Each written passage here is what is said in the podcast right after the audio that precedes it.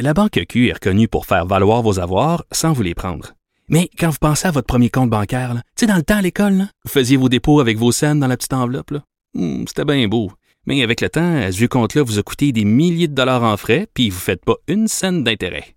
Avec la Banque Q, vous obtenez des intérêts élevés et aucun frais sur vos services bancaires courants. Autrement dit, ça fait pas mal plus de scènes dans votre enveloppe, ça. Banque Q. Faites valoir vos avoirs. Visitez banqueq.ca pour en savoir plus. Cube Radio. Cube Radio. En direct à LCN.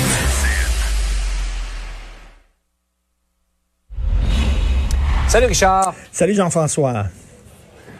Bon, ventilation des écoles alors que l'hiver arrive, qu'on a parlé d'ouvrir les fenêtres pour renouveler l'air à l'intérieur, éviter la contamination. On l'a échappé de ce côté-là. Eh mon Dieu, il y a beaucoup de choses qu'on échappe. hein. Le nerf de la guerre, il y a trois choses là, pour euh, bien gérer la pandémie. Le masque qui est très sécuritaire, euh, éviter les déplacements de personnel, bien sûr, d'un CHSLD à l'autre, et aussi ventiler les écoles. Or, le masque, on nous a dit, tu le sais, pendant longtemps, surtout, il faut pas porter le masque parce que ça va vous donner un faux sentiment de sécurité alors que c'était pas le bon message à passer. Le déplacement de, de- de- du personnel de CHSLD à un autre, euh, en Ouais. Colombie-Britannique, on, a- on a arrêté ça très, très rapidement.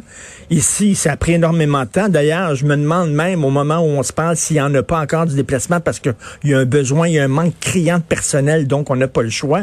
Et là, la ventilation, on n'avait pas prévu ça.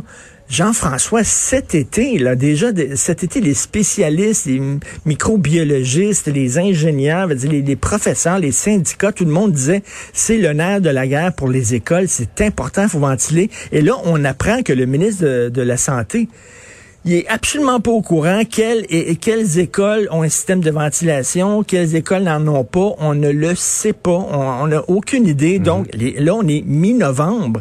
Et là, la seule solution qu'on a, ben, c'est d'ouvrir les fenêtres. T'imagines cet hiver, toi, quand il va faire moins 20, ouvrir les fenêtres parce Ouais. qu'il n'y a pas de système de ventilation.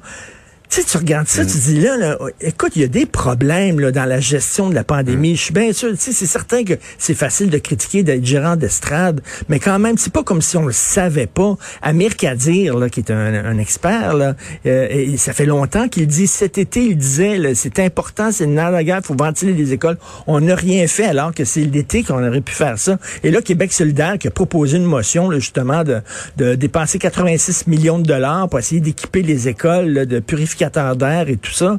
Euh, mais écoute, c'est encore trop tard. Et là, pendant ce temps-là, ben, on va embaucher un directeur, un spécialiste des communications pour appuyer M. Ah. Arruda à 20 000 dollars par mois, qui va l'aider à quoi? Qui va l'aider à, à dévier euh, les questions des journalistes, à faire semblant de répondre sans vraiment répondre. C'est quoi, le, pourquoi on a, tu sais, c'est comme, je suis en train de me demander, et c'est mon opinion personnelle, ça n'engage que moi, mais est-ce que M. Arruda est vraiment la bonne personne encore à la bonne place? Euh, Je sais pas, mais en tout cas, bref, ça, on l'a échappé solide.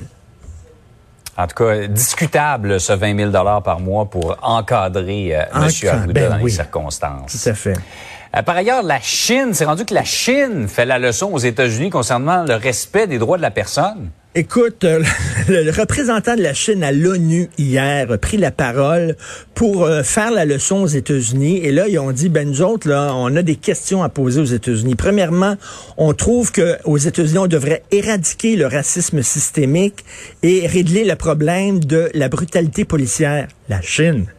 La Chine, on voit leurs policiers là, taper à coups de matraque sur les manifestants à Hong Kong qui disent aux Américains, ben là, là, vous allez arrêter avec la brutalité policière. Ils disent, vous savez, il faut aussi euh, qu'il y ait une plus grande tolérance des religions aux États-Unis. Attends une minute.